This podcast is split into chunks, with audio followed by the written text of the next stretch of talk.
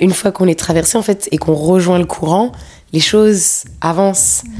Euh, et dans toutes ces philosophies-là, euh, comme on dit, parce que le stress amène des blocages, ça amène et le blocage amène le blocage en fait.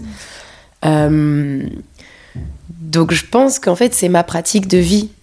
et ma pratique de, travailler mon état de l'être et de l'esprit qui après affecte et je dis ça, mais moi aussi j'ai des blocages, mais justement au lieu de me concentrer sur le blocage, sur le fait que ah bah là j'ai pas le boulot que je veux, ah là oh, telle copine, elle ça marche pour elle. En fait à chaque fois j'essaye de, je pense que je suis vigilante et que je reconnais ben c'est ces sentiments, ces émotions de jalousie ou de colère, ou qui sont des choses assez toxiques et nocives et qui nous éloignent encore une fois de, de, bah, de cet état où les choses circulent.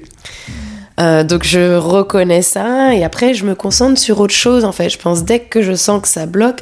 c'est là que je m'assure de plonger dans une pratique qui fait que ça circule et bizarrement, euh, bah, plus les choses circulent, plus les choses circulent. Et, euh,